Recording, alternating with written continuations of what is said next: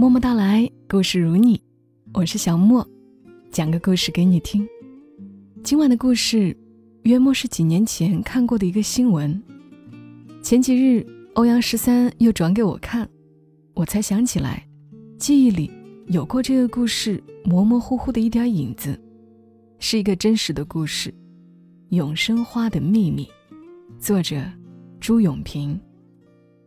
特别感人的一个故事。说给你们听。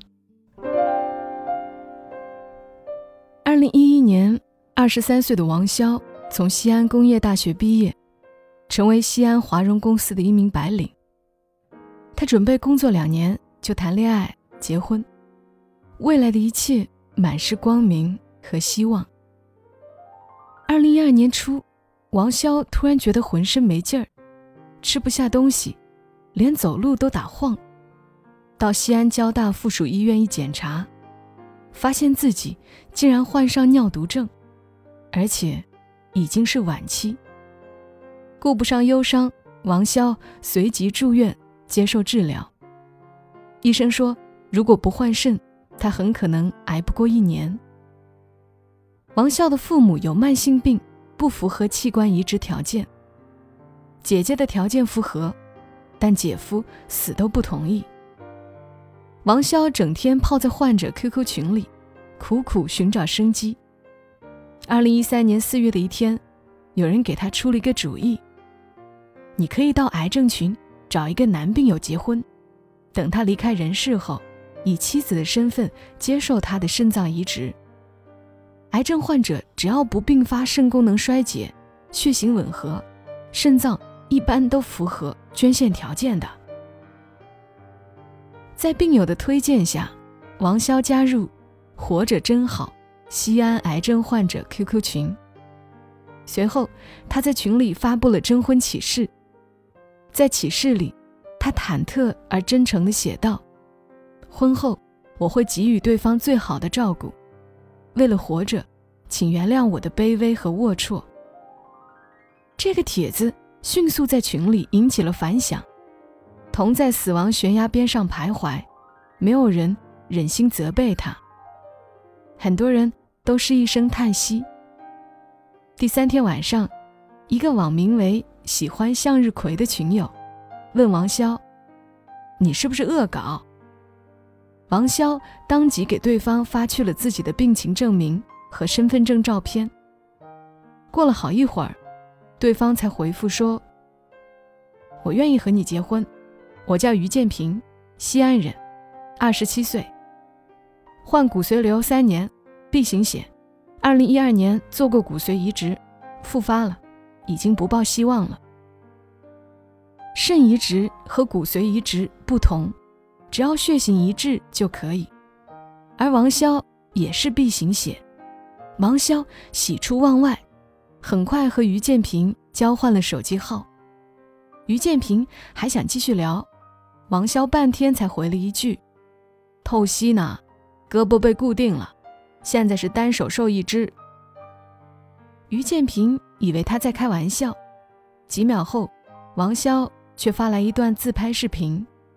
视频里，王潇正躺在透析机旁，输液管里流淌着红红的血，他脸色惨白，但笑容灿烂。看到了吧？一会儿姐。旧貌换新颜，日新月异呀。于建平看了目瞪口呆，这女孩太调皮了。二零一三年六月下旬，王潇暂时出院了，在熟人的帮助下，王潇确定了于建平的身份。随后，两人约在西安的兴庆宫公园见面。见面时，大热天的，两人却都戴着口罩，远远的。彼此一眼就认了出来，互相拥抱。王潇哈哈大笑：“这也算相亲吗？怎么像特务接头？两个奇葩呀！”于建平被他逗乐了，也开起玩笑：“来看看我，你就活得有希望了。”于建平摘下口罩，王潇才发现他的脸色很难看。原来早在一年前。他就放弃了住院治疗，血象维持都是靠服药。王潇十分惊讶，这怎么行？你这么草率，随时会出大问题。于建平的神色黯淡，我不在乎，我受够了，反正你等着我的肾呢。这是两人都绕不过的沉默。王潇沉默了。于建平只对王潇提了一个要求：你不需要照顾我，但要在我死后替我照顾我的父亲。这个要求令人心酸。王潇毫不犹豫地点了头。于建平比王潇大两岁，毕业于西安交大，是西安光大理财公司的业务经理。他和女友马上要结婚时，却突然查出患了白血病。很快，女友像躲瘟神一样离开了。他的母亲已去世，为了给他治病，父亲把房子都卖了。本来前途一片光明的他，人生陷入绝境。刚开始。他也曾经痛恨命运的不公。白血病复发后，他对自己绝望了，越来越担心父亲。母亲走了，房子卖了，钱也没了，自己要是再走了，父亲一个人孤苦伶仃的，可怎么过啊？这个念头重重地压在于建平的心头。正感到束手无策时，却意外看到了王潇的征婚启事。他很清楚，这份协议没有法律效力，可是对于绝望的他来说，却是没有办法的办法。他只能试试。王潇其实也抱着类似的想法，肾脏移植与骨髓移植不同，血型相容是手术的首要条件，其他指标就算配型不理想，也可以考虑手术。能够找到同血型的肾源。太不容易了，所以哪怕手术有风险，他也不愿意放弃这个机会。二零一三年七月十六号，两人在西安市碑林区民政局办理了登记手续。中午，这对特殊的夫妻在友谊东路的一家小饭馆庆祝结婚，并签订了一份特殊协议。鉴于双方的身体情况，两人不同居、不公开，财产独立。若于建平死于王潇之前，自愿捐肾给他，于建平将以遗书形式告知父亲。若捐献手术成功，王潇存活，需要照顾于建平的父亲，直到老人去世。若于建平的肾脏无法使用，王潇无需承担尽孝的责任。虽然结婚的目的不纯，可真结婚后，两人都情不自禁地牵挂起对方来。毕竟，这很可能是他们生命中唯一的一次婚姻。他们每天都要打很多电话，一聊就是很久。王潇有失眠的毛病，于建平主动说：“我讲故事啊，最乏味了，保证让你睡着。以后我每晚都给你讲个催眠故事吧。”王潇开心地说：“行啊。”在他温和又有磁性的声音里。王潇很快进入梦乡。二零一三年九月初，王潇的肌酐值突然急升，超出正常数值的三十多倍，紧急住院。看到自己的小腿肿得发亮，回忆起一个病友死前也是这个样子，王潇再也笑不出来了。于建平发信息，他没有心思回；他打来电话。他也不接。于建平怕他出意外，跑到西安交大附属医院肾病科，一间一间病房的找，终于找到了王潇。看到于建平，王潇吓了一跳。见王潇的父母也在病房，于建平连忙自我介绍：“叔叔阿姨，我是王潇的病友，来看看他。”老人客气的，又是让座。又是倒水。等王潇父母离开病房，于建平立刻拉下了脸：“你病了怎么不说一声？”王潇强作欢颜：“对不起啊，我等不到换肾的那一天了。”看见意志消沉的王潇，于建平心里很难受，同时冒出一个念头：如果我现在多陪陪他，他将来或许能记住我的好，能对我爸好一些。于建平决定每天都到医院陪伴王潇。在于建平的鼓励和陪伴下，经过半个月的系统治疗，王潇的各项指标都降了下来，腿肿也消了，他又恢复了过去的调皮。有一次，于建平没在病房，他用美颜模式自拍了一张小腿照，发给于建平：“哎，那个当老公的。”分享一下我的销魂小腿吧。于建平哈哈大笑，嘿，惊艳到晃眼。要是你没病，我会追你的。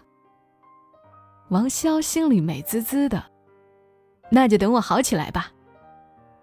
说完这句话，于建平一下沉默了。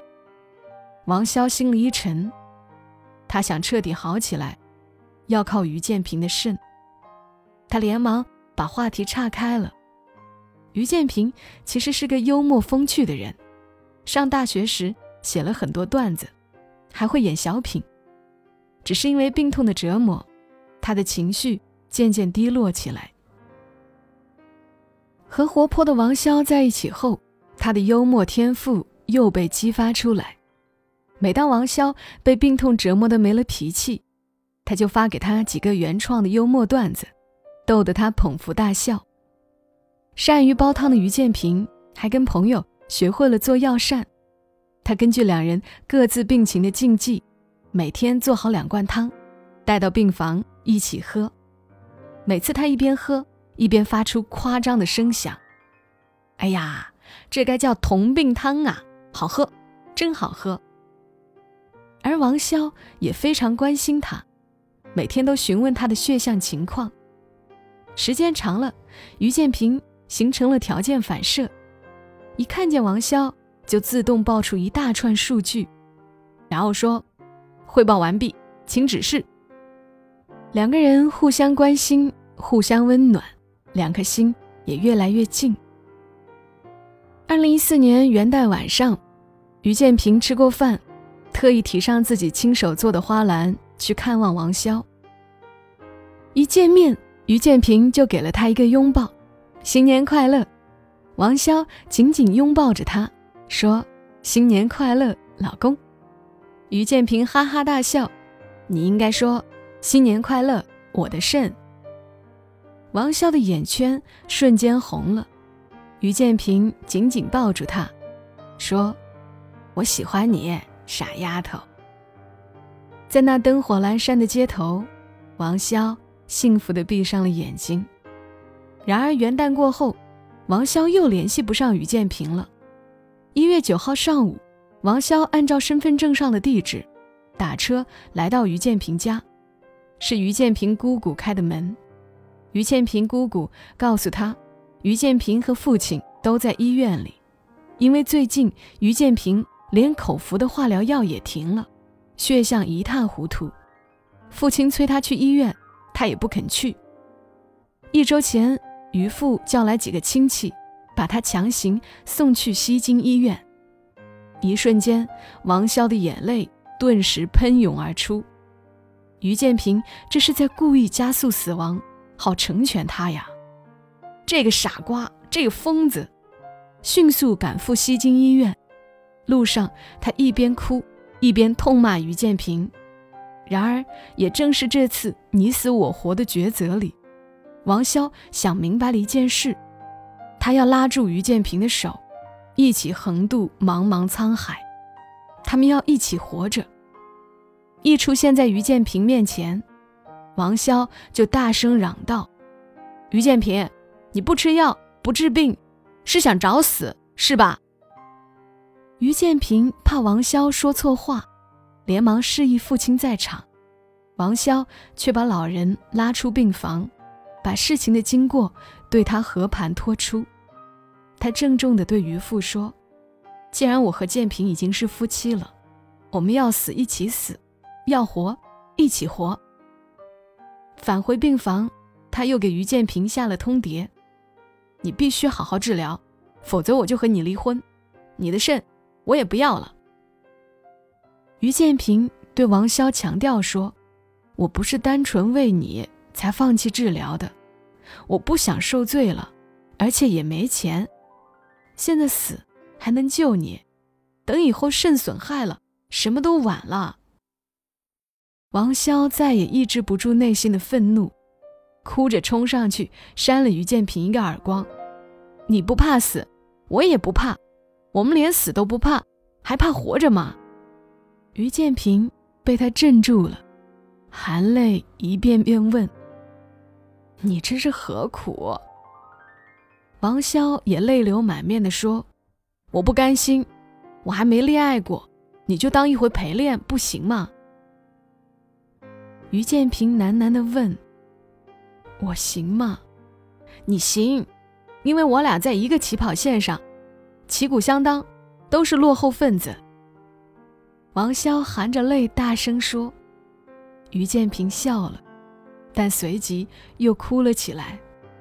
这一次，他分明看到了生命的希望。”这天下午，王潇回家后，把结婚证放到了父母面前。我瞒着你们结婚了。惊呆了的父母弄清前因后果，悲怆泪下。他们怎么忍心责怪女儿呢？对突然冒出来的病女婿，他们也只有接受。结婚证都领了，也就是咱们的孩子了。之后，王潇再做透析，也选择了西京医院，方便和于建平相互照顾。两家人还在医院附近租了一间车库，一起做饭，给两个孩子增加营养。二零一四年初，两人的病情都基本稳定了。王潇开始忙着给于建平筹措药费，进行第二次骨髓移植。因为做过一次骨髓移植手术，于家已经家徒四壁。于建平长期不上班，收入只有单位的基本补助。王潇打算向父母借钱，先给他治病，然而于建平却无论如何不肯接受。这和我们结婚时的协议已背道而驰了。万一我再次移植失败，你怎么办？王潇的父母也不同意。我们的手里只有不到五十万元的积蓄，这是你的救命钱。万一哪天等到肾源了呢？这笔钱谁也不能动。这条路行不通，王潇又开始想办法赚钱。然而，作为一名晚期尿毒症患者，他根本找不到赚钱的门路。就在他束手无策时，朋友李斌给他介绍了一个台湾手工艺人，对方会做漂亮绝伦的永生花。永生花有一段缠绵悱恻的故事。二战期间。战火蔓延到欧洲南部的安道尔城，一对情侣即将离别。男孩从花园里摘下盛放的玫瑰，送给女友，说：“当玫瑰的最后一片花瓣腐烂时，你就忘记我，开始新的生活。”然而，他走后，女友把花瓣脱水、烘干、染色，这样制作的花永不枯萎。终于，男孩回来了。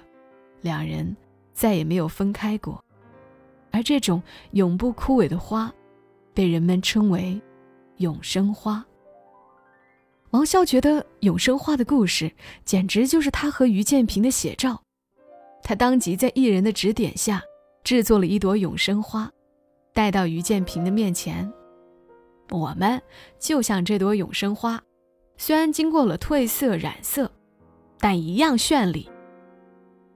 看到永生花和真花一模一样，于建平惊奇不已。更令他吃惊的是王潇的决定，他要制作大量的永生花到街头售卖，为于建平筹措药费。他自信满满的说：“你等着我。”于建平被深深触动了。我也跟你一起做花，陪你去卖花。二零一四年春节前。大唐西市广场，王潇和于建平摆的永生花花摊开张了。王潇把两人的故事写成一张张卡片，挂在花摊前。他写道：“这是废墟里盛开的永生花，花永生，爱永恒。”不到两个小时，他们带来的百余朵花就销售一空。短短几天，他们就赚了三千多元。花想荣花艺店的老板王荣，听说他们的故事后，不仅从王潇这里大量进货，还在当地的花艺群里号召大家一起找王潇进货。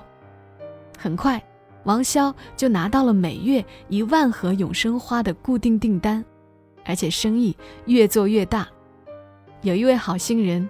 一次买了七万元的永生花送人，不到两个月的时间，王潇就为于建平筹到了手术所需的三十万元。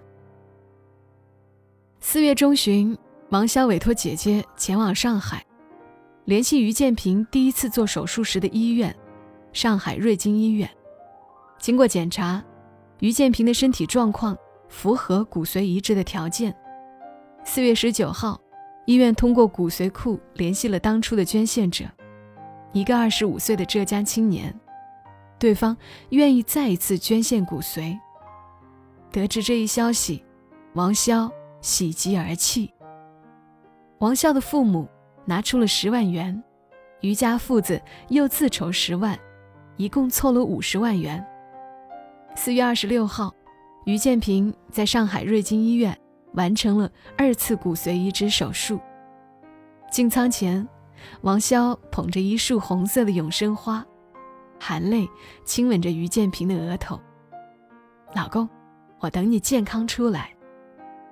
于建平给了他一个踏实的拥抱。等着我。因为是第二次移植，各种风险都将无限增加。在舱内的一个多月。于建平数次挣扎在生死关头，而王潇不停地制作着永生花。他相信这些经过了涅槃重生的花朵，将散发世界上最浓烈的芳香，丈夫一定能闻得到。与此同时，王潇也在拼命自救，他定期做透析、跑步、吃中药。五月底，于建平顺利转入普通病房。六月二十号，他的各项指标正常，和父亲王潇一起返回西安。看着儿子身体逐渐康复，于爸爸对王潇既感激又惭愧，对他说：“孩子，要是没有你，建平就没有今天。我的肾要是适合你，马上捐给你。”王潇含着眼泪说。您这么大年纪，不能做手术了，放心吧，我好好调养身体，慢慢等肾源。而爱，再次催生了生命奇迹。王笑的病情不但没有恶化，反而好转了。透析由每周两次，改成了一个月一次。二零一五年一月，经检查，他的肌酐指标进一步降低。医生说，如果照这样下去，即使不换肾，他也可以活下去。二零一五年二月十四号，王潇和于建平在西安和平大饭店举行了婚礼。王爸爸给他们写了一副对联：“一对老夫妻，从此新生活。”而他们的爱情和生命，如同永生花一样，经过种种考验后，涅槃重生。历久弥新。